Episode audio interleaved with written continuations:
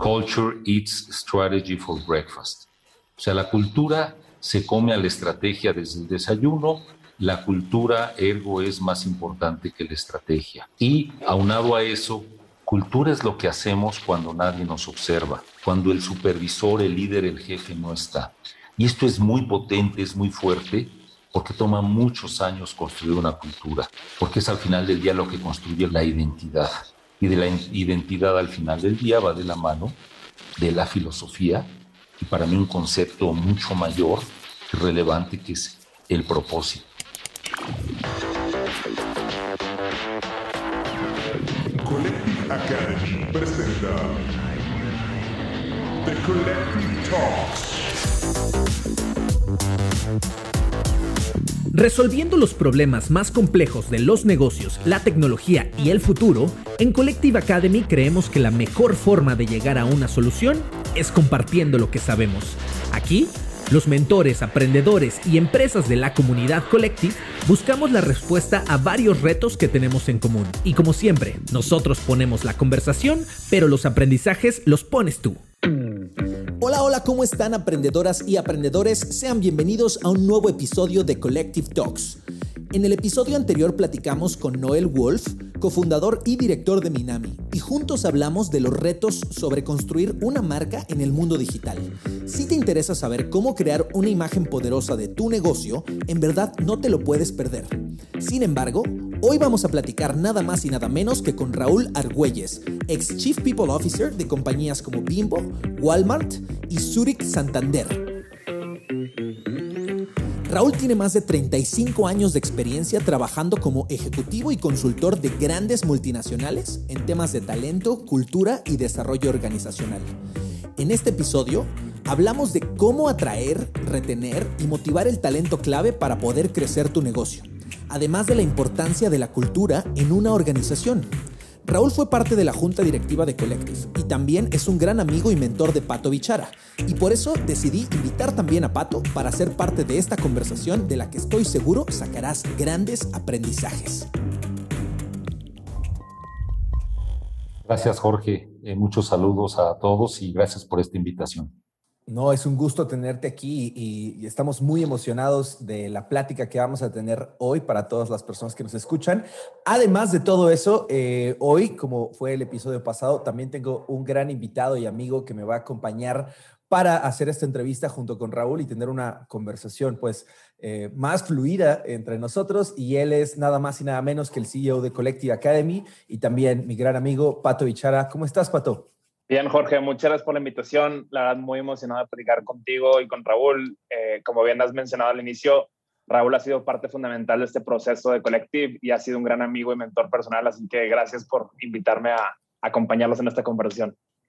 Buenísimo, pues vamos a entrarle con todo y siempre hacemos esta pregunta de cajón, Raúl, así que me gustaría escucharla, que es cuando tú le explicas eh, a tus sobrinos o sobrinas chiquitas o niños a qué te dedicas o qué es lo que haces, ¿cómo se los explicas? Gracias, Jorge. Pato, también gusto saludarte, un, honor y un privilegio compartir eh, eh, el día de hoy pues eh, los micrófonos contigo y, y, nuevamente gracias a Collective Academy por esta oportunidad. Yo qué le diría a mi sobrino, le diría que me dedico a cuidar a las personas en las organizaciones, a ayudarlas a desarrollar todo su potencial, a trabajar en sus sueños personales y profesionales. Y, en términos generales, a lo mejor sí, dependiendo de la edad de mi sobrino, eh, bueno, es chiquito, le diría también que me gusta eh, ayudar a que las empresas sean más humanas y, que haya una mayor responsabilidad eh, social, ambiental, para construir un México mejor. Entonces, que, que mi trabajo todos los días en, en alguna empresa es pues cuidar a las personas en su seguridad, eh, los comportamientos que se requieren para que haya un México con mayor diversidad y con inclusión, integridad, eh, cuidado y conservación del medio ambiente y otro tipo de temas que al final del día, pues eso, construyan mejores empresas en, México. Espero que me entienda, pero bueno, trataré de usar palabras muy coloquiales y con ejemplos muy, muy sencillos para tratar de explicarle mi trabajo. Excelente, pues me encanta esa definición porque en realidad el día de hoy queremos platicar mucho de eso, ¿no? De las personas que hacen a las organizaciones y de cómo esas personas inciden en el crecimiento o en el decremento de esas organizaciones dependiendo de cómo se comporten y cómo se desarrollen. particularmente, para darte un poco de contexto, Raúl, hemos estado haciendo los últimos dos episodios, hemos hablado mucho de la identidad que tiene que tener una empresa y de cómo esa identidad primero tiene que ver con la identidad cultural y luego cómo se refleja a través del branding hacia afuera. Y hoy queríamos precisamente ahondar en cómo esa identidad o esa, sí, eh, eh, quién es esa organización, permea hacia adentro a través de la cultura, ¿no? Esa, esa palabra tan grande. Y por ahí quisiera empezar contigo, eh, que es preguntarte, ¿cómo definirías tú la palabra cultura en el contexto de una empresa? Gracias, Jorge. Mira, la definición teórica de, cultura, lo que dicen los libros de texto es Cultura es la suma de los comportamientos observables de los miembros de alguna organización, ¿no? Y, no necesariamente tiene que ser a fuerza una empresa, las universidades tienen su cultura, las ONGs, las fundaciones, eh, cualquier grupo de personas termina eventualmente desarrollando su cultura, las familias eh, también como un, núcleo de, identidad desarrollan su propia cultura. A mí me gusta mucho la definición de, de Peter Drucker, un, gran gurú de la administración moderna del siglo pasado a nivel Estados Unidos y mundial. Y, su frase célebre, una de sus frases célebres en inglés fue, Culture eats strategy for breakfast. O sea, la cultura se come a la estrategia desde el desayuno, la cultura ergo es más importante que la estrategia. Y aunado a eso, no recuerdo de quién escuché, pero también es una frase muy potente y es la siguiente. Cultura es lo que hacemos cuando nadie nos observa. Y yo también lo traduzco a lo siguiente. Cultura es lo que sucede en una empresa cuando el supervisor, el líder, el jefe no está. Cultura es lo que terminan haciendo los colaboradores, aunque no haya un supervisor o un gerente cuidándolos y observándolos. Y esto es muy potente, es muy fuerte, porque toma muchos años construir una cultura. Y hay culturas de integridad, culturas de seguridad, culturas de respeto, culturas de, equidad. Y bueno, hay culturas tóxicas. Entonces, desarrollar una cultura a mí me parece que, que, es algo muy relevante en cualquier organización, en cualquier empresa, porque es al final del día lo que construye lo que decías tú, Jorge, de los últimos dos capítulos, la identidad. Y de la identidad al final del día va de la mano de la filosofía y para mí un concepto mucho mayor y relevante que es el propósito. Ese, bien, ese sueño eh, aspiracional, para mí los propósitos nunca se alcanzan. Está la misión y la visión, pero el propósito es, es siempre una meta a la que aspira una empresa, una organización a alcanzar y que tiene que ser mucho más eh, alto y, insisto, un bien eh, superior a lo que, a lo que puedan aspirar tanto el Consejo de Administración como el equipo directivo y como los propios empleados eh, de la empresa. ¿Sí te hace sentido esto, Jorge? Totalmente. Y vamos, justamente que tocaste varios puntos a los que quiero entrar. Encantado. Oye, Raúl, antes de que Jorge entre sus puntos, has trabajado pues probablemente en, en dos o tres de las instituciones líderes de México. Y a mí me encantaría que matizáramos un poquito cómo se ve esa cultura en el día a día de la organización, ¿no? Y una, un paso adelante, que también sé que tú transicionaste eh, en una startup bastante grande de fintech al, tema remoto, cómo esos comportamientos que, que, estabas acostumbrados a lo mejor en tus, en tus roles corporativos multinacionales, los viste pasar de, de una startup como Quesky, que tenía una cultura muy fuerte, de, que dejara de ser una cultura presencial a pasar a ser una cultura remota. Entonces, doble pregunta por ahí. Encantado, Pato. Mira, yo creo, es un, es un pensamiento personal, que, que no hay culturas buenas o malas. Eh, cada organización eh, termina desarrollando su propia cultura. Me tocó estar en, Walmart con una cultura muy, muy profunda, eh, un legado histórico de su fundador, de Sam Walton, que escribe pues, un gran libro, eh, Made in America y, en ese libro establece pues eh, toda su filosofía empresarial que emana desde el corporativo, desde Bentonville eh, en el estado de Arkansas, en Estados Unidos, y con una cultura muy, muy fuerte a resultados, a la ejecución, a la operación en las tiendas y todo lo relacionado al negocio, ¿no? Eh, ¿Cómo se tangibilizaba esa cultura, Raúl, como a nivel específico de, acciones, de, procesos? ¿Algo que nos puedas contar de ejemplos? Sí, era una obsesión tremenda por, eh, por los números. Eh, diario, antes de las 7 de la mañana, en más de 3.500 tiendas en todo el mundo, Walmart, se revisaban cómo había estado la venta del día anterior. Iniciaban los equipos en las tiendas eh, de supermercados, los de frutas y verduras, los de mercancías generales, los de abarrotes, los de la carnicería, eh, la, línea de cajas eh, con las porras, las porras específicas que, que había en Walmart y viendo cómo se había logrado la venta versus el presupuesto del día anterior y cómo iban a estar el enfoque a la operación, a la ejecución de ese día a partir de las 7 de la mañana que abrían las puertas y cerraban a las 10 de la noche para eh, lograr los objetivos, ¿no? Y con una competencia muy sana. Entonces, para mí era una cultura de, muchísima, de muchísimo acceso a información.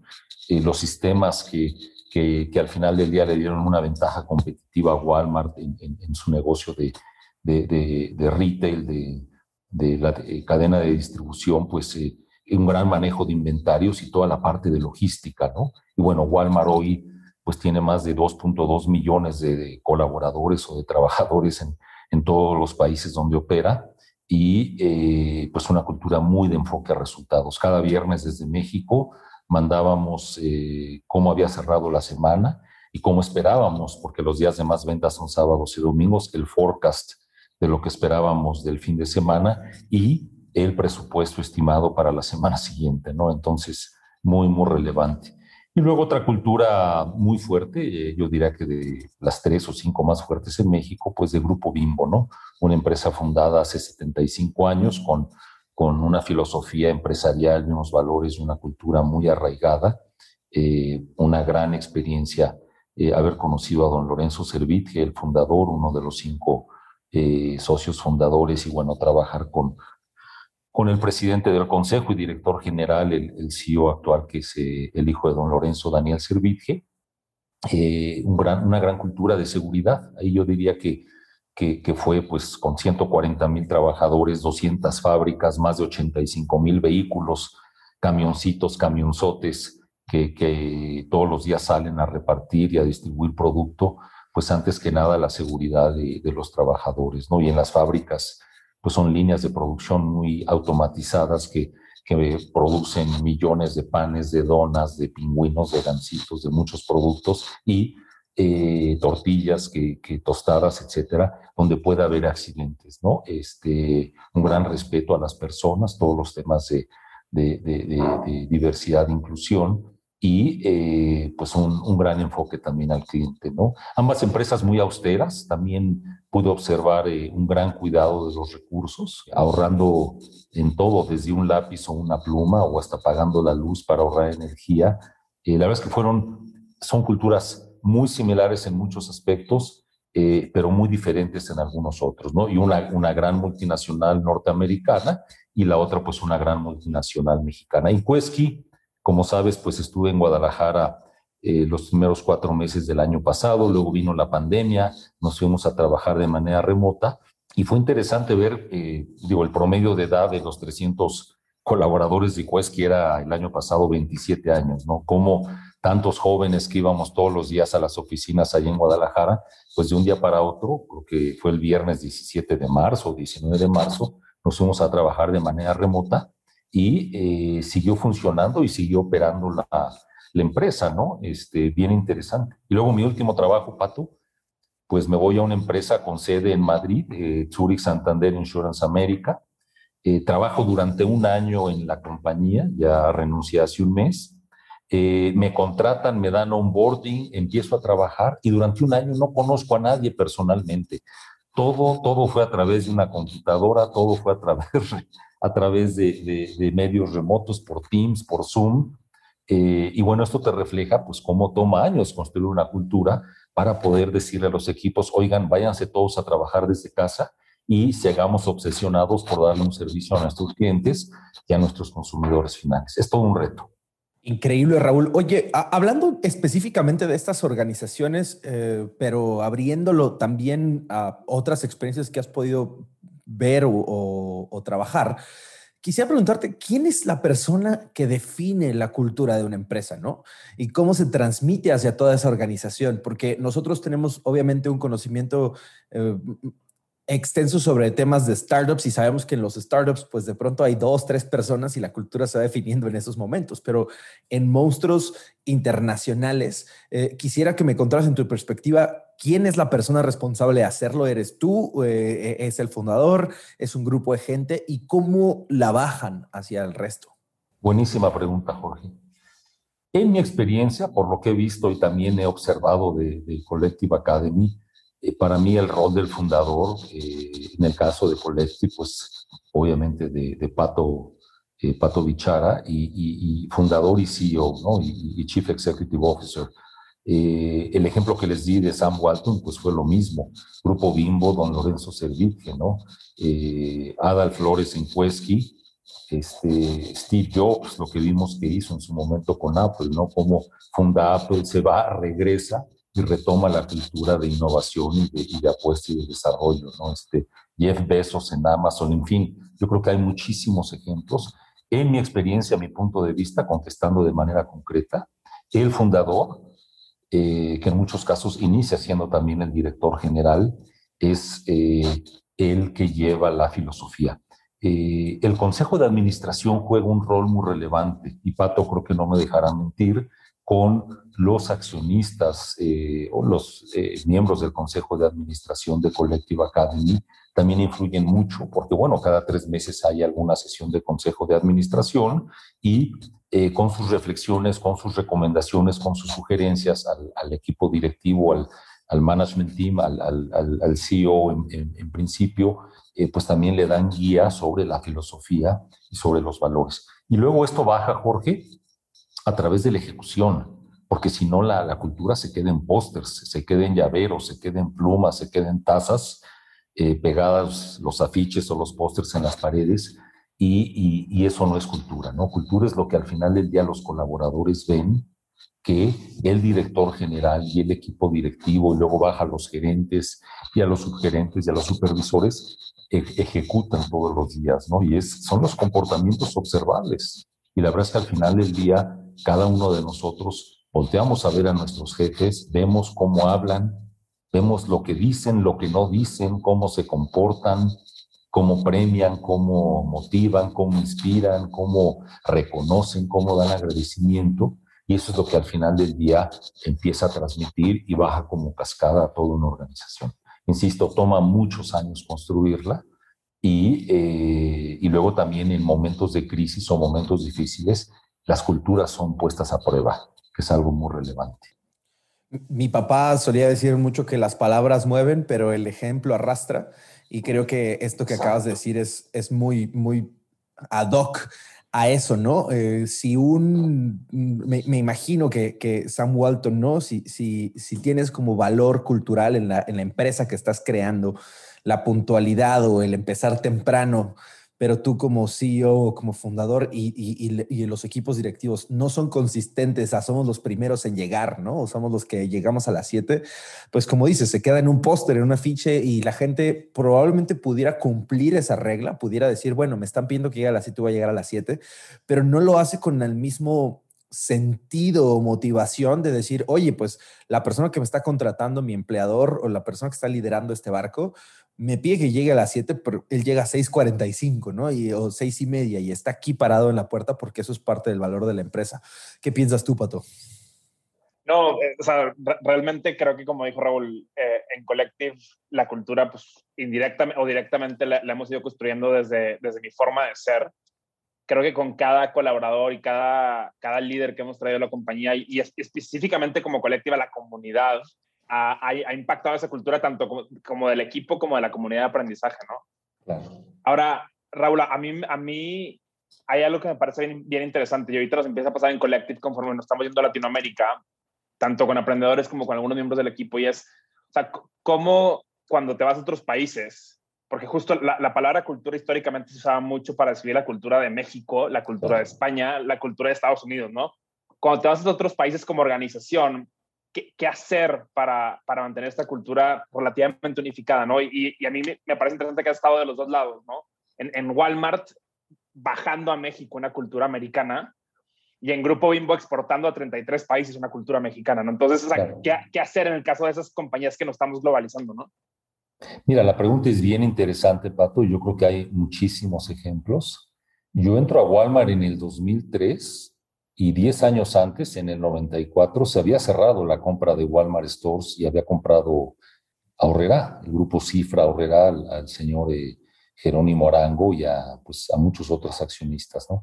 Pero la cultura de Ahorrera, del grupo Ahorrera, que, que fue fundado en 1958 para el 94, pues tenía más de 40 años, era una cultura de mucho arraigo y con un grupo de directivos este, pues, que habían durante 40 años forjado esa cultura y había obviamente eh, pues un entendimiento con Walmart, ¿no? Eh, y sin embargo, me cuentan mis ex colegas de, Walmart de México, que algunos ex directivos eh, de, Cifra Horrera pues terminaron saliendo y no, no lograron acoplarse a la visión pues de los americanos del grupo de Walmart Stores, ¿no? Este, en mi experiencia sería tanto en Walmart, que aquí fui subsidiaria, como luego Bimbo, que me tocó ser corporativo y como dices tú, exportar la cultura a 33 países, cada empresa debe de definir sus no negociables y yo lo vi tanto en Walmart como en Bimbo, temas que, que decía son principios universales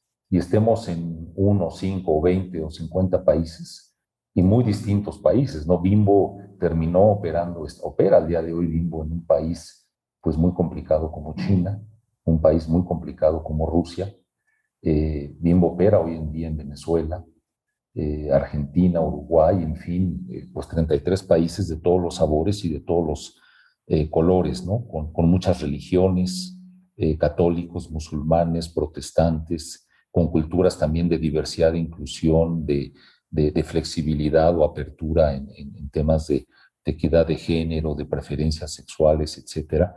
Pero bueno, para mí temas universales que vi en, estos dos grandes grupos, pues fue la ética, la integridad, eh, el, enfoque a la seguridad, el respeto a las personas, el no aceptar que haya acoso sexual, acoso laboral, en fin.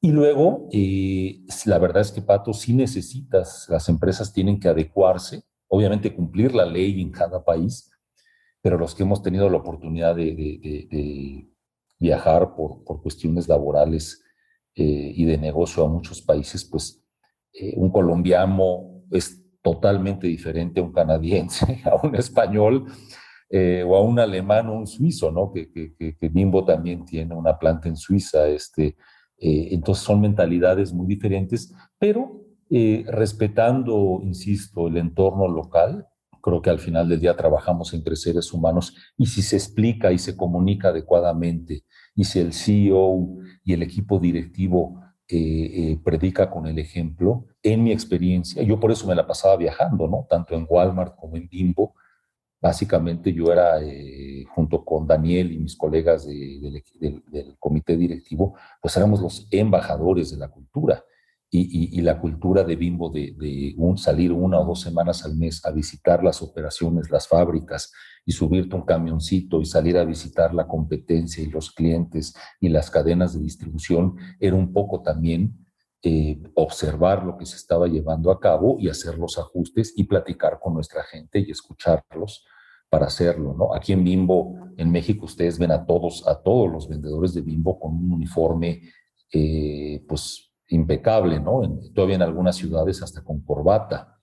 Eh, tú vas a California hoy, o vas a Texas, o vas a Nuevo México, o vas a Nueva York, y los Teamsters, los eh, trabajadores sindicalizados de, de, Bimbo en Estados Unidos, pues traen una t-shirt eh, al principio queríamos que usaran mucho el uniforme, pero al final del día dijimos, bueno, prefieren ellos traer una, su t-shirt preferida y eso no demerita el que al final del día pues salgan a las 3 de la mañana a entregar a los Krogers, a los Safeways, a los Walmarts, a, todas las tiendas este, que hay en Estados Unidos. Bimbo, eh, Bimbo es el empleador número uno como empresa mexicana en Estados Unidos. Bimbo da empleo a más de 28 mil norteamericanos y norteamericanas tiene más de 50 fábricas desde San Diego hasta Nueva York eh, desde Florida pues hasta Oregon, este, y, y, tienes que adecuarte, obviamente, ¿no? Aquí hice el caso, eh, comenté el tema sindical, eh, pero bueno, lo mismo nos pasó en España, lo mismo nos pasó en, en su momento este, en China, que también tiene una cultura muy especial,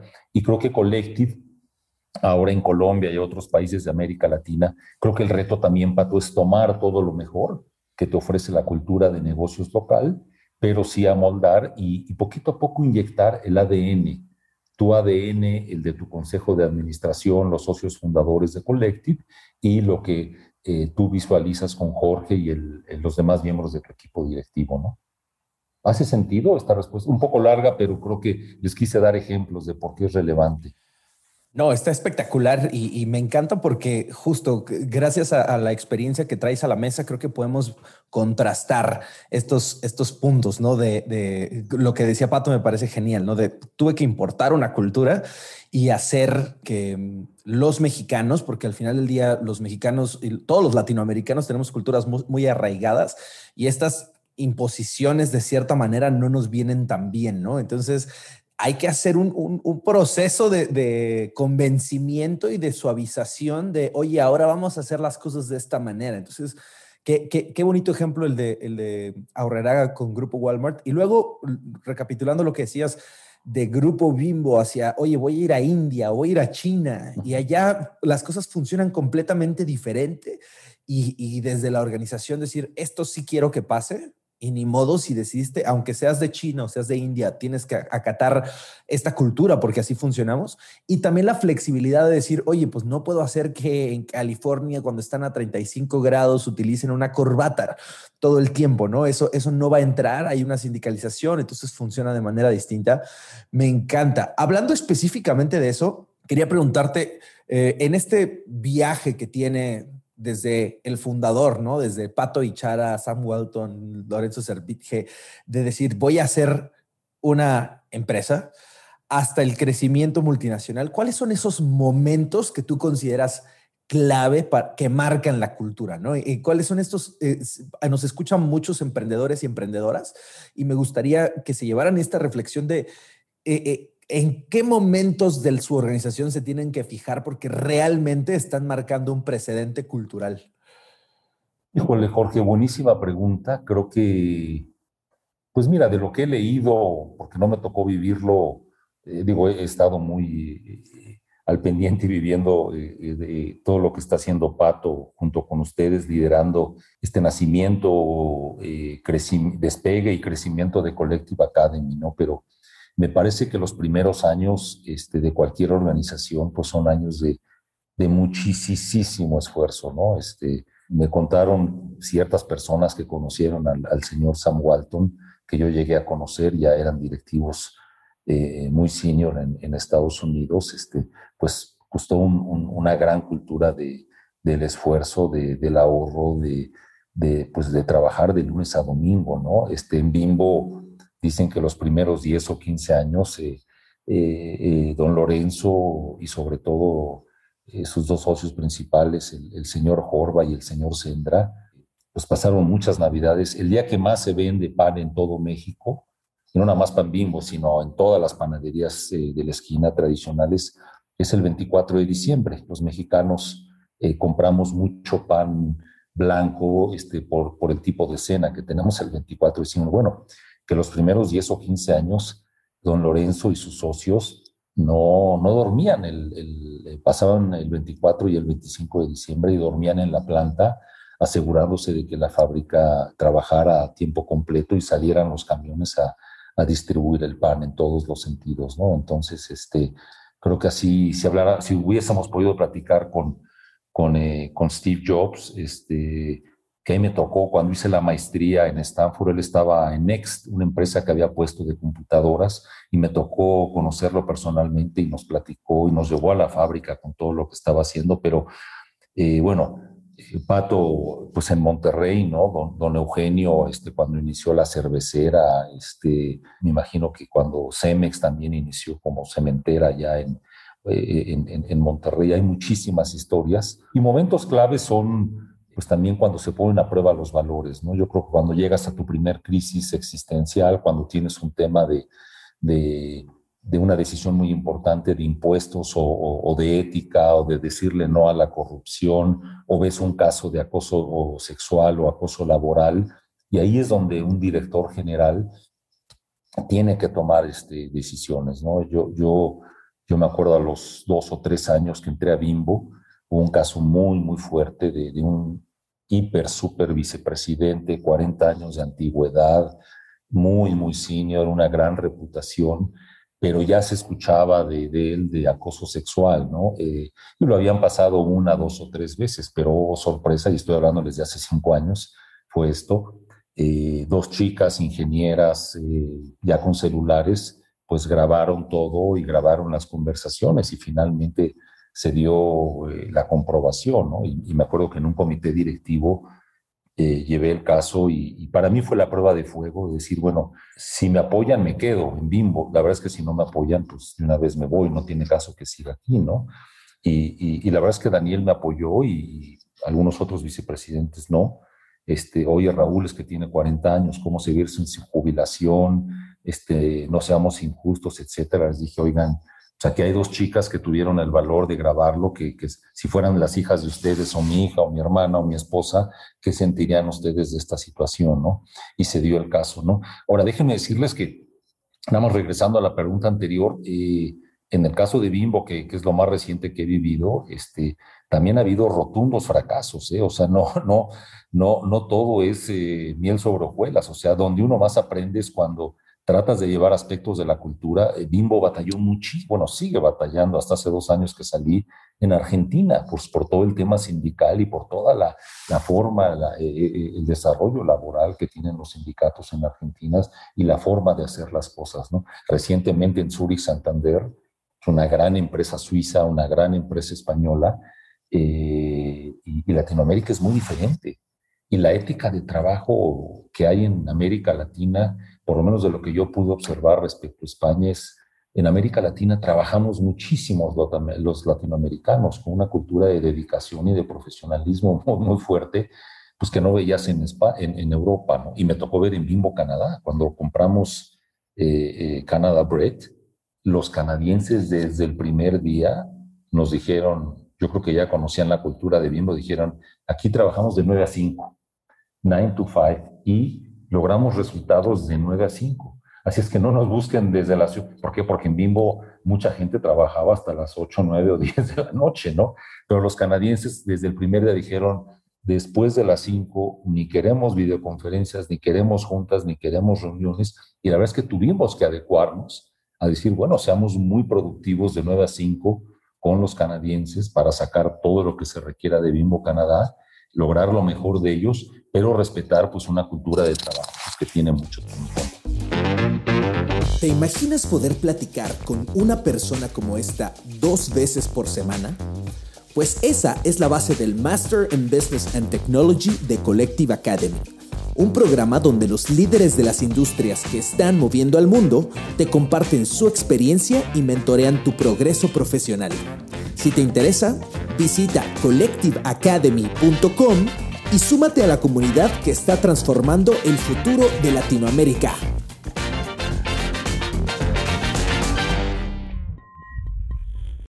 Oye, Raúl, tocaste un tema antes de avanzar a, nuestro siguiente punto de la agenda que me pareció importantísimo eh, ahondar. Hablabas eh, eh, de, que no todo es miel sobre hojuelas en la cultura, ¿no? Que no todo es como, ah, perfecto, soy fundador, ya dije cómo quiero que sea la cultura de mi empresa y todos son felices y trabajan por nota para llegar juntos al objetivo.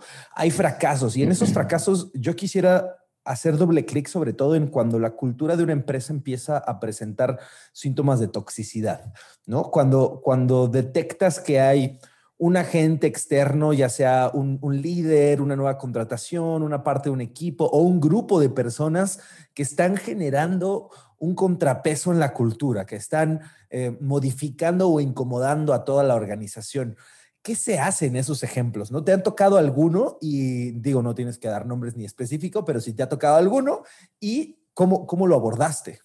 Híjole, buenísima pregunta me han tocado mis últimos tres casos, ¿no? Este, y lo digo con, pues con muchísimo respeto porque eh, aprecio mucho a las últimas tres empresas donde trabajé, tanto Walmart de México y Centroamérica como Grupo Bimbo y, recientemente en, en Zurich, Santander. Yo tengo 58 años de edad y creo que esta, esta última experiencia, y Pato no me dejará mentir, en, en Zurich, Santander, también me dio una, una mayor perspectiva y, y, una mayor sensibilidad de conocimiento. ¿no? Pero bueno, en las tres empresas me tocó ver eh, líderes tóxicos, eh, equipos tóxicos. Bueno, esos líderes empezaban a contaminar. Y yo creo mucho, y Pato aquí es experto en, en, en temas de, de, management, de administración, las empresas pues tienen su salud financiera y están todos los números que respaldan la salud financiera de una, de una empresa, ¿no? Y en el MBA dice que también en, en, en, el eh, Master of, Business y Technology que da Collective, este, pues damos y enseñamos toda la parte contable, la parte financiera, toda la parte numérica. Entonces está la salud financiera de una organización, de una empresa, está la salud laboral, que se refleja al final del día en el compromiso, en el clima. Pero yo no, no, no hablo, de, no, hablo de, de, no hablo ni de fe ni de religión, pero para mí también hay una salud espiritual de las empresas, porque, porque las empresas están hechas por seres humanos. Al final del día, el dinero está en la cuenta de banco y los fierros y las computadoras y los equipos y, y, los activos fijos pues son, son cosas que puedes tocar. Pero el ser, los seres humanos que al final del día son los que hacen eh, la esencia de una organización, pues hay una salud espiritual. Y esa salud espiritual, insisto, no es ni fe ni religión, es la forma en que nos sentimos, la forma en que nos levantamos todos los días, eh, la energía y la pasión que llevamos a la empresa. Y un líder tóxico puede destruir y termina enfermando a sus colaboradores y termina eh, afectando eh, a su entorno laboral y entonces se dan este, entornos muy tóxicos, ¿no? Me tocó, eh, y se los digo abiertamente, eh, en estas últimas tres organizaciones, pues yo era el líder global de recursos humanos y fui responsable de malas decisiones de talento. Eh, Jim Collins en su libro Good to Great hace, hace una gran, gran reflexión y, habla y vuelve a explicar que lo más importante, el tema número uno que tienes que hacer es decidir quiénes van a estar en el camión, quiénes se van a quedar arriba del camión y luego decides hacia dónde vas a llevar tu barco, tu avión o tu camión, ¿no? Y las decisiones de talento son muy relevantes, ¿no? Entonces, lo comento porque así como tuvimos muy buenas decisiones, hubo casos donde nos equivocamos, donde pusimos el equipo directivo y yo desde recursos humanos a un mal líder o a una mala líder y que a los seis meses, nueve meses, año, año y medio, estaba siendo muy tóxico. Fíjense, en recursos humanos, hay una frase que dice, la mejor prestación que puedes tener es, es, es tener un buen jefe. No es el tema de total compensation, no es, no es tu sueldo, no es este, eh, las prestaciones económicas que te dan, etcétera. El 80% de las personas, y yo soy un ejemplo de, de, de las, eh, eh, salen de una organización cuando, por su jefe directo, no tanto por la cultura de la empresa, y por el entorno. Entonces, malos directivos o malos gerentes sí pueden generar un ambiente muy tóxico. ¿Y qué pasa? Pues empiezas a perder talento. Simple y sencillamente tu gente clave, tu gente buena, tu gente decente, eh, termina yéndose, ¿no? Este, no me quiero meter a temas de política, pero ahí sí he leído mucho porque, bueno, aparte de recursos humanos, llevo más de 20 años trabajando en temas de asuntos corporativos, relaciones gubernamentales, medios de comunicación, etcétera. Este, y, y, y eh, Pato sabe que me, me, me, apasiona también toda la, la, la parte política y, social, pero cualquiera de nosotros, a quien quisiéramos, hubiésemos querido tener de jefe, a, a Donald Trump o a Joe Biden, ¿no? ¿Quién se nos hace un jefe más decente? ¿Quién se nos hace una persona más humana? ¿Quién se nos hace un líder más, más sensible, más este, al que admiramos. Yo no jamás hubiera trabajado con Donald Trump, en cambio, este, si Joe Biden me dijera, oye Raúl, digo, no, no lo va a hacer, pero ¿quieres trabajar conmigo? He leído tanto. No, la gente dice, es un señor muy decente, lleva 40 años siendo senador y tiene una, una, tiene una reputación de ser un político americano extraordinariamente decente. Bueno, eso pasa también en las empresas. Hay CEOs, hay directivos, hay gerentes que son buenas personas y que son muy decentes, que son nobles. Y yo creo que puedes que, esta es una frase importante para todos los que nos están escuchando. La clave es conseguir resultados con nuestra gente. La clave es conseguir resultados con nuestra gente, no a costa de nuestra gente. Y, los líderes tóxicos consiguen los resultados a costa de su gente, pero eso no es sustentable en el tiempo. Eventualmente la gente termina muy cansada, muy desmotivada, muy agotada y tira la toalla, cuelga los tenis, se desengancha, ya no hay un engagement y termina yéndose, ¿no? Es un tema apasionante. No, 100%. Y para todos los que nos están escuchando, o sea, ¿cuáles dirías que son como esos dos o tres signos de alerta que si los veo en mi, en mi jefa o jefe o en mi supervisor o supervisora debería de empezar a preocupar de que algo puede estar mal? Buenísima pregunta, Pato. Miren, para mí una frase que también me gusta mucho es, ¿quieres conocer a alguien? A un supervisor, a un gerente, un directivo. ¿Quieres conocer a alguien? ¿Quieres conocer a un ser, a un ser humano? Dale poder. Para mí el poder es la peor droga que hay.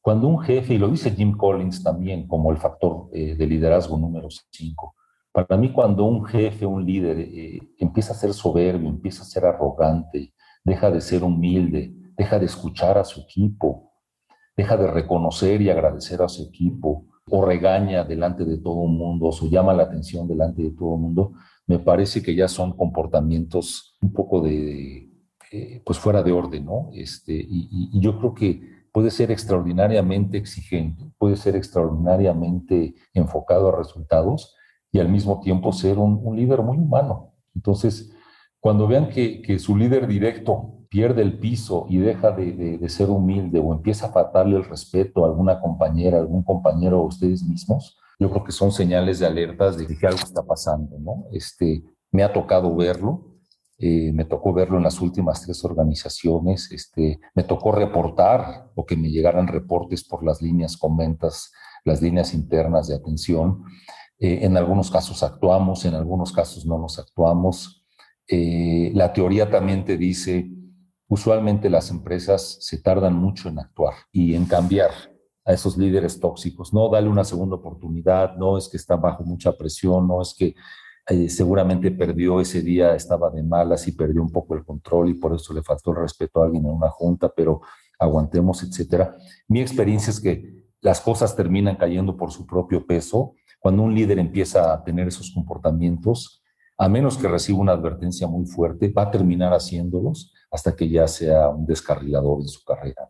Y ahora quisiera eh, meter segundo en esta conversación. Sí. La verdad es que en, en marzo del año pasado nunca se me va a olvidar, creo que era ya casi a finales, cuando todavía había mucha incertidumbre, que, que un día te marqué una noche como un poco preocupado por el futuro de Collective y me dijiste una frase que, que la he recordado toda la pandemia. Y es que pasara lo que pasara, yo le iba a poder contar a mis hijos que había sido CEO y líder eh, durante una pandemia global, ¿no? Y, y, quisiera que nos contaras un poquito pues un poco cuáles, desde tu perspectiva, cuáles son las claves de un buen liderazgo en tiempos de crisis, porque ya, ya hablamos de algunas cosas malas, pero creo que vale la pena que nuestras aprendedoras escuchen las cosas positivas de, de cómo liderar en estos tiempos, ¿no?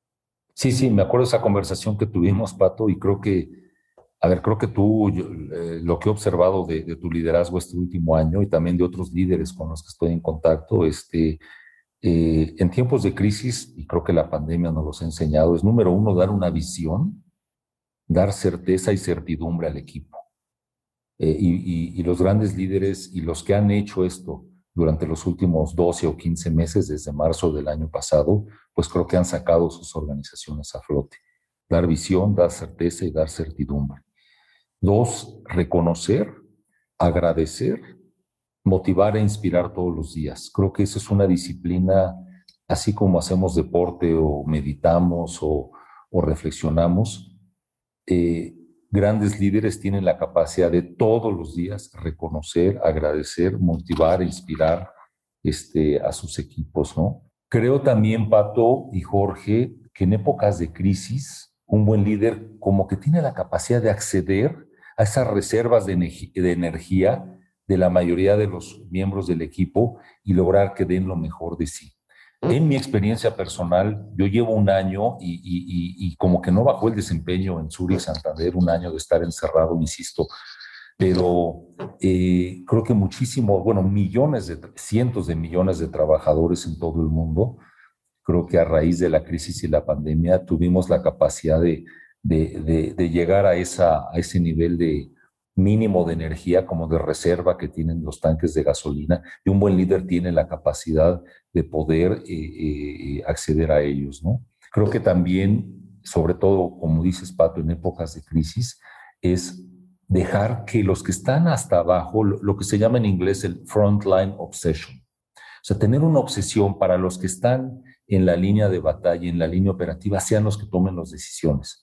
Porque cuando estás en, en, mood de crisis, no es posible que todas las eh, decisiones tengan que llegar al CEO y, y, el director general tenga que estar tomando lo que se decide o no se decide en alguna situación. Por ahí hay varios artículos muy bien fundamentados, tú lo sabes, Pato, de McKinsey sobre todo, construir y fortalecer una capacidad de ejecución al final del día la ejecución, así como la cultura es más importante que la estrategia, la capacidad de una organización de ejecutar es mucho más importante que la mejor estrategia de negocios que puedas este, eh, eh, eh, desarrollar. Y finalmente yo diría promover en, en, los equipos directivos que esos comportamientos que hay en tiempos normales en un momento dado puedan ser emulados para el momento de una crisis y, creo que esta pandemia nos ha enseñado que el cambio va a ser permanente, habrá que tener mucha flexibilidad y muchísima capacidad de actuación. Ahorita es esta crisis del COVID-19, pero seguramente este, vendrán crisis adicionales y solo los equipos directivos con estas mentalidades y obviamente con un director general, en mi punto de vista de lo que les acabo de decir, va a lograr sortear esas crisis de una manera este, relevante. Y se cometen errores, ¿no? Y, también hay pasos en falso y de repente tienes que meter reversa eh, y tienes que tener la humildad para decir, híjole, estábamos yéndonos por el camino incorrecto o, meto reversa totalmente y me voy por otro camino porque me estoy dando cuenta que, que, esta crisis está siendo diferente a lo que yo estaba. Y también, tú lo sabes, Pato, estas discusiones suben al Consejo de Administración y ahí es clave tener consejeros que tengan una visión eh, y compromiso de mediano y largo plazo y que tengan una cabeza fría para poder darle al, al, equipo directivo y sobre todo al director general, pues esos consejos que da un consejo de administración, ¿no? Hablaste, Raúl, del cambio que, que nos ha tocado vivir y, creo que pre-pandemia, un par de años antes, eh, inició un movimiento que llevaba algunos pininos sobre el talento, ¿no? El talento particularmente fue evolucionando. Tocaste el tema de Cuesqui hace un momento del promedio de edad, ¿no? De una cultura de gente muy joven y tienes el contraste directo con, la experiencia un poquito previa de Grupo Bimbo. hoy en día, además, con la pandemia, la cosa volvió a revolucionarse, ¿no? Si ya veníamos de un momento en el cual lo que quería un chico o chica eh, de 24 años, recién salido de la universidad, lo que estaba buscando en el mercado laboral, ya, ya había un cambio, o por lo menos es lo que nosotros detectamos de colectivo, había un cambio de mindset, ¿no? Las personas que, que, entraban a nuestro MBT traían un, un voy a sonar así como, como persona mayor, un chip, ¿no? Nuevo, que este, decían, yo quiero un lugar con propósito, eso ya lo dijiste hace ratito, no quiero trabajar en un lugar con cierta cultura y hay requerimientos culturales que yo tengo como potencial empleado para eh, la empresa o la organización con la que voy a trabajar. Em, y este talento post pandemia, además, pues eh, se, suma el componente de la flexibilidad que tú también pusiste a la mesa, ¿no? Hay que ser flexibles.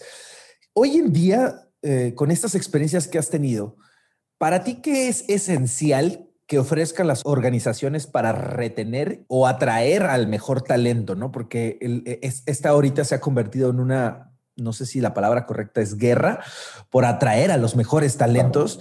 ¿Y qué están jugando las empresas de tu lado ¿no? en el tema de, recursos humanos y de gente? Mira, Jorge, la, la pregunta me parece clave porque poco a poco las organizaciones están regresando tal vez esquemas mixtos de tres días en casa y dos días eh, de regreso a oficinas, pero en general los últimos 12 o 15 meses, todo esto que acabas de decir se ha tenido que hacer a través de una pantalla. Entonces los, los people managers, las personas que lideran equipos de personas, han tenido que desarrollar estas habilidades a través de una computadora. En mi último caso, insisto, todo, todo el año pasado, eh, en Zurich Santander me tocó ver eh, de líderes que no esperábamos que la pandemia los hiciera eh, lucir tanto y, dieron un brinco impresionante. Dijimos, wow, qué manera de liderar a sus equipos eh, de manera remota y digital. Y otros grandes directivos, inclusive directores generales de, de algunas de las de los países, no estuvieron tal vez a, a, lo que estábamos observando o a lo que estábamos esperando, ¿no? Hablando de talento, los empleados permanecen, Jorge, en una organización por tres razones fundamentales. La primera es, mis aportaciones son tomadas en cuenta y lo que yo hago es valorado. Segundo, recibo reconocimiento y retroalimentación. Y tercero, veo oportunidades para crecer y desarrollarme. Estos tres elementos se reflejan en el día a día en tu relación con tu jefe directo. Entonces, los grandes líderes logran atraer y logran retener talento en cualquier organización si todos los días trabajan en eso, ¿no? Que sus colaboradores, que las aportaciones de sus colaboradores sean tomadas en cuenta y que sean valoradas, dan reconocimiento y retroalimentación y eso nos cuesta mucho trabajo, mucho, mucho trabajo. Y eh, al final del día también estar al pendiente de los planes de desarrollo de sus colaboradores para que puedan vislumbrar un posible crecimiento, ¿no?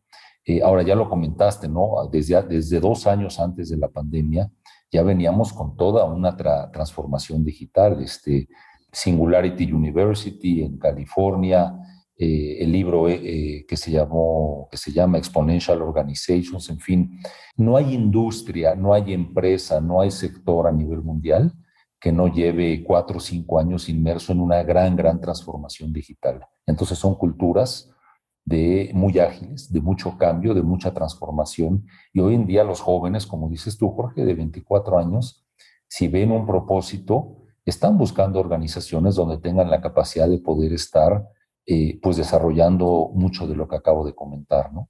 Y el reto para los line managers se vuelve pues muy fuerte. Oye, Raúl, ya, y ahora ya, hablaste de la perspectiva de, de, lo que el candidato busca en las organizaciones. Quisiéramos hacerte la pregunta opuesta y es, ¿qué, ¿cuáles son esas habilidades más importantes que las empresas están buscando hoy en día en los colaboradores? Miren, en mi experiencia, Pato, número uno, que, que un buen gerente, un buen directivo, bueno, cualquier colaborador, eh, y hay empresas muy buenas en esto, que tengan la capacidad de simplificar los temas complejos y de operacionalizarlos, ¿no? Y eso lo, lo ves desde un chico una chica de 22 años o lo ves en un ejecutivo de 30 o 40 años. Impulsar una sana y ferviente ambición para toda la organización. Eh, un tercer tema que me parece muy importante y que lo vi muy fuerte en las últimas tres empresas eh, y en algunas de ellas fue muy difícil, es la parte de, del trabajo colaborativo y en equipo. Ahí inmediatamente te das cuenta quién va a tener la capacidad en las entrevistas y en los exámenes y en los assessment. Eh, en estas tres empresas que estuve, pues tienen grandes programas de, trainees, de, de, entrenandos profesionales, de, contratan eh, a jóvenes universitarios y los meten a través de toda una serie de, de valoraciones. Este, y, y el trabajo colaborativo y en equipo es relevante. Creo también que en los últimos cinco años, y sobre todo a raíz de la pandemia, se valora también muchísimo la inteligencia emocional. Eh, antes era, a lo mejor era mucho más eh, eh, el IQ, la inteligencia racional, pero ahora la parte de la inteligencia emocional. Y esa inteligencia emocional te da, Pato, la tolerancia a la frustración, la flexibilidad ante la incertidumbre, la adaptación ante los cambios constantes. Yo creo que lo vemos en Collective Academy y yo lo he visto pues en las, en las últimas, sobre todo en Bimbo y en, en, en también me tocó decir algunas contrataciones y en Zurich Santander, eh, va a poder, eh, de este joven de 22 o 23 o este ejecutivo de 30 o 40 años, va a tener la capacidad de adaptarse a los cambios, ¿no? Este, claramente una capacidad de ejecución y idealmente también desde el inicio busca que, que a quien contrates tenga rasgos de humildad.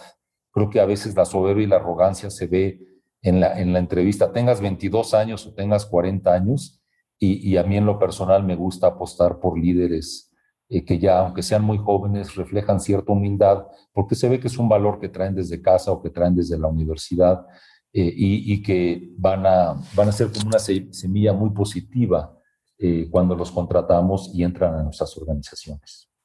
¿Sí les hace sentido estas, estas habilidades? 100% y creo que como ya mencionaste son muchas de las que enseñamos o más bien que nuestros aprendedores desarrollan con nuestros programas, tanto el máster como, como Compass. Claro. Oye, Rolly, y quisiera, antes de pasar a las preguntas de cajón, cerrar con una pregunta que integre estos dos temas grandes que hemos hablado de cultura y liderazgo. Sí. Y es, yo soy un aprendedor o aprendedora aplicando a una empresa, ¿cómo podría tener una, una vista, un, un, sneak preview, como dicen los gringos, a la cultura de la empresa y saber si voy a poder hacer fit o no con ella durante el proceso de reclutamiento? Híjole, buenísima pregunta. Para mí lo número uno es idealmente poder observar y si se puede, pues platicar con, con trabajadores actuales de esa empresa, ¿no? Este, preguntarles este, cómo se sienten, cómo los tratan, cuál es la cultura, cuáles son los valores, cuál es la filosofía, el propósito. Eh, en mi caso, tanto con Walmart como con Bimbo, pues lo pude, lo pude constatar antes de entrar, ¿no? Y conocía yo de, las dos este, empresas y también como consumidor o cliente, ¿no? Consumía yo productos de ambas organizaciones. Dos, leer. Yo creo que hoy está, hay muchísima información en, en, en la nube. Eh, ver qué se dice en redes sociales, qué información pública. A veces las empresas son privadas, no, cotizan en las bolsas, entonces no hay mucha información pública, pero creo que también hoy hay muchísimo en, Internet, entonces eh, tratar de averiguar lo más que se pueda. Eh, y es válido, creo que también es válido en el proceso de contratación o inclusive cuando nos den una carta oferta, es muy válido decirle a la persona de recursos humanos, oye, antes de darte una respuesta, ¿podría yo platicar con alguien de, de, mi equipo, alguien de las colaboradores que me va a reportar o algún compañero o algún colega mío de mi mismo nivel? Quisiera este, platicar con dos o tres este, antes de darte mi respuesta. Dame una semana para decirte si acepto o no la oferta.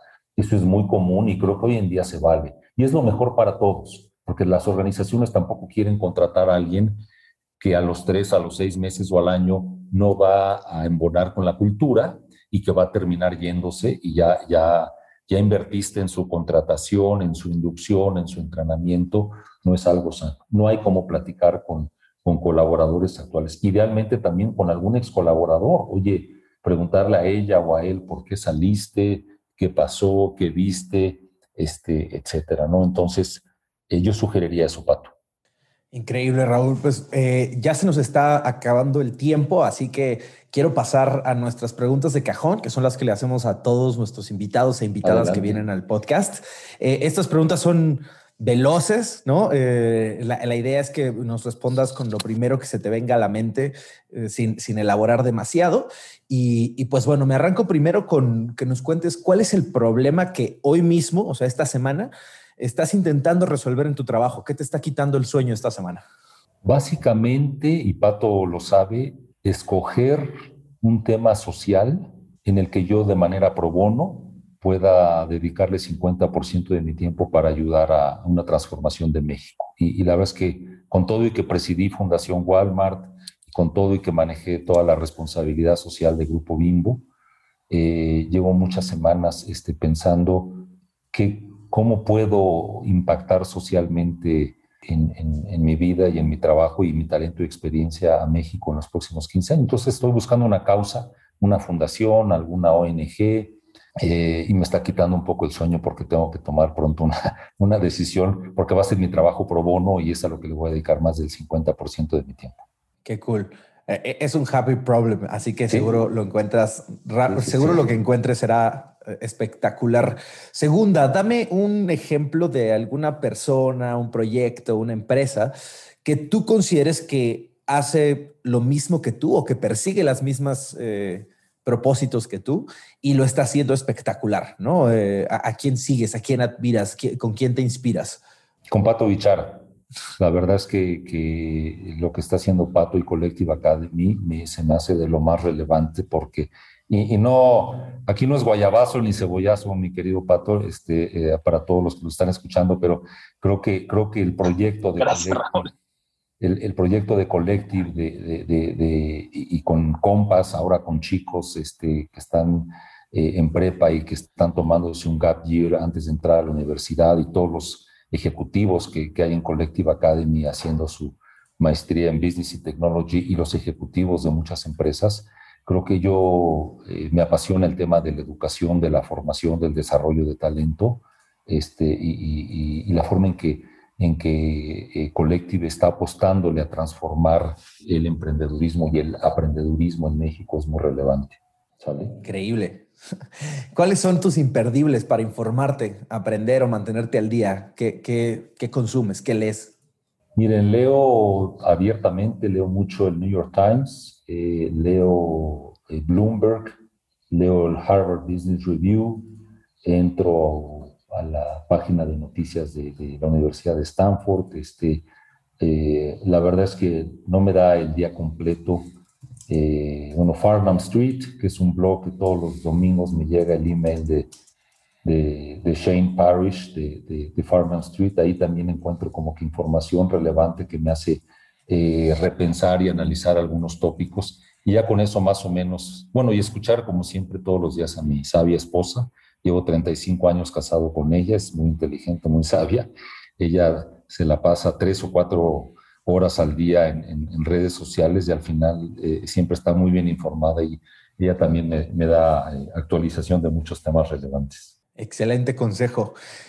Con lo que has aprendido, Raúl, hasta hoy, eh, y tienes una trayectoria que me parece pues, impresionante en, estas organizaciones, pero más allá de las marcas y las empresas en las que has trabajado, es creo que también el, el track record de todas las personas que han trabajado contigo y que saben perfectamente cuál es esta visión tuya de creación, de cultura y de talento, sumando toda esa experiencia. Si yo ahorita sacara de mi bolsa un chequecito con un millón de dólares y te dijera, Raúl, tómalos para que pongas una empresa o para que empieces un nuevo negocio, ¿qué negocio pondrías? ¿Qué, eh, cosa traes ahí en la nuca que quieres hacer y que, eh, y, que traes mucha emoción?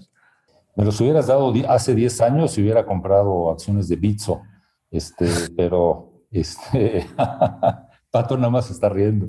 Este, no, con el millón de dólares hablaría con los socios de Pato y Pato y les diría, oigan, aquí está una aportación de un millón de dólares a Collective, entro de eh, socio también con ustedes y, vamos a apostarle fuerte a, transformar la educación en México, ¿sale?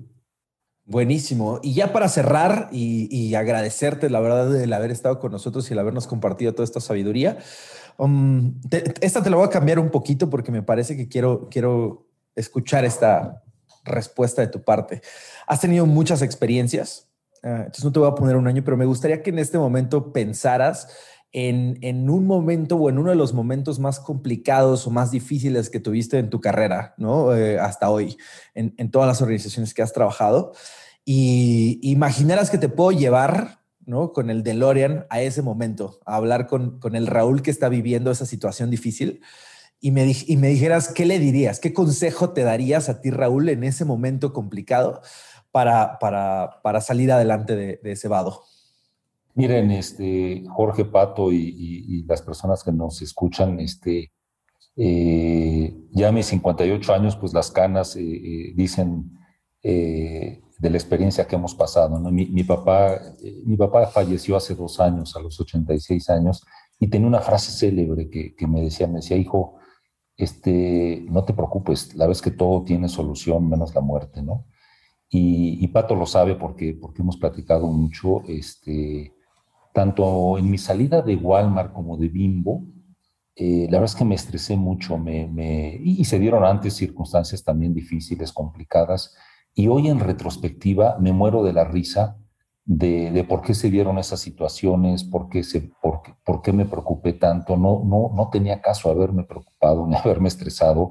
La verdad es que todo termina resolviéndose, todo termina cayendo por su propio peso cuando, cuando sabes que no hiciste nada malo, cuando está tu ética, tu integridad, los valores.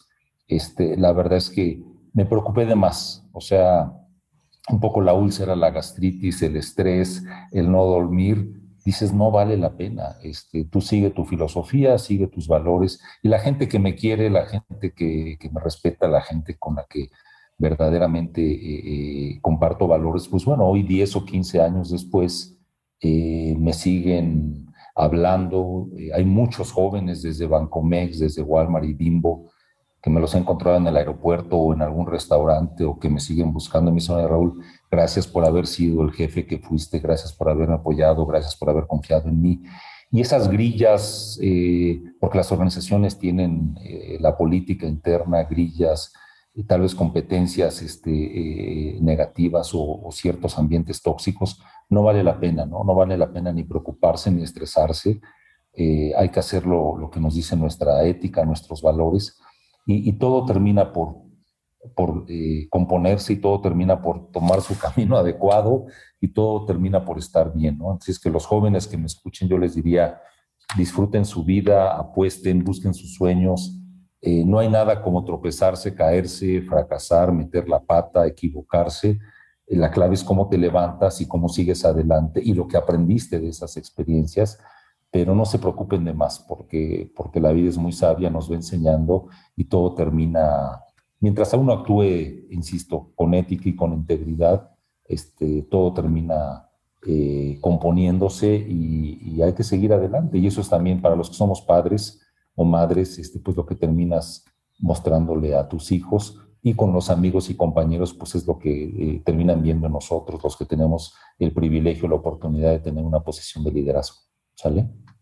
Raúl, te agradezco muchísimo que nos hayas acompañado hoy. Cada, cada conversación contigo es demasiado rica y pública para toda nuestra comunidad de aprendedores y aprendedoras y la verdad es que has, has, sido parte fundamental del colectivo, lo sigue siendo y lo seguirá haciendo. Ya lograremos juntos a negociarle a, a Jorge su cheque de millón de dólares para, para ver cómo lo metemos a colectivo, pero de verdad te agradezco de todo corazón el, que nos hayas acompañado hoy aquí y, siendo siempre tan, tan contundente, tan inspirador y sobre todo ese líder que, que te conocemos. Pues gracias, gracias Pato, también de todo corazón y eh, por la confianza, por la, la, la, insisto, el privilegio y el honor de compartir contigo y con Jorge micrófonos eh, el día de hoy. Ojalá estas reflexiones les sean útiles eh, eh, a todas las personas que escuchen el podcast y bueno, cuídense mucho y, les deseamos todo lo mejor y pongamos cada quien nuestro granito de arena para construir un mejor México desde cualquier trinchera donde estemos colaborando y sobre todo muchísimos de los jóvenes que están en, en el ambiente y en, todo lo que es el, el paraguas de Colectiva Academy. Cuídense mucho y muchas gracias. Muchas gracias por haber escuchado un episodio más de Collective Talks. Recuerda que te espero la próxima semana con otra conversación sobre el mundo de los negocios y la tecnología. No olvides que si quieres ser parte de la comunidad de Collective, siempre puedes comenzar por seguirnos en Instagram y si te interesa tomar alguno de nuestros programas, puedes aplicar en collectiveacademy.com. Te deseo mucha suerte y espero verte pronto en clase. Nos escuchamos pronto.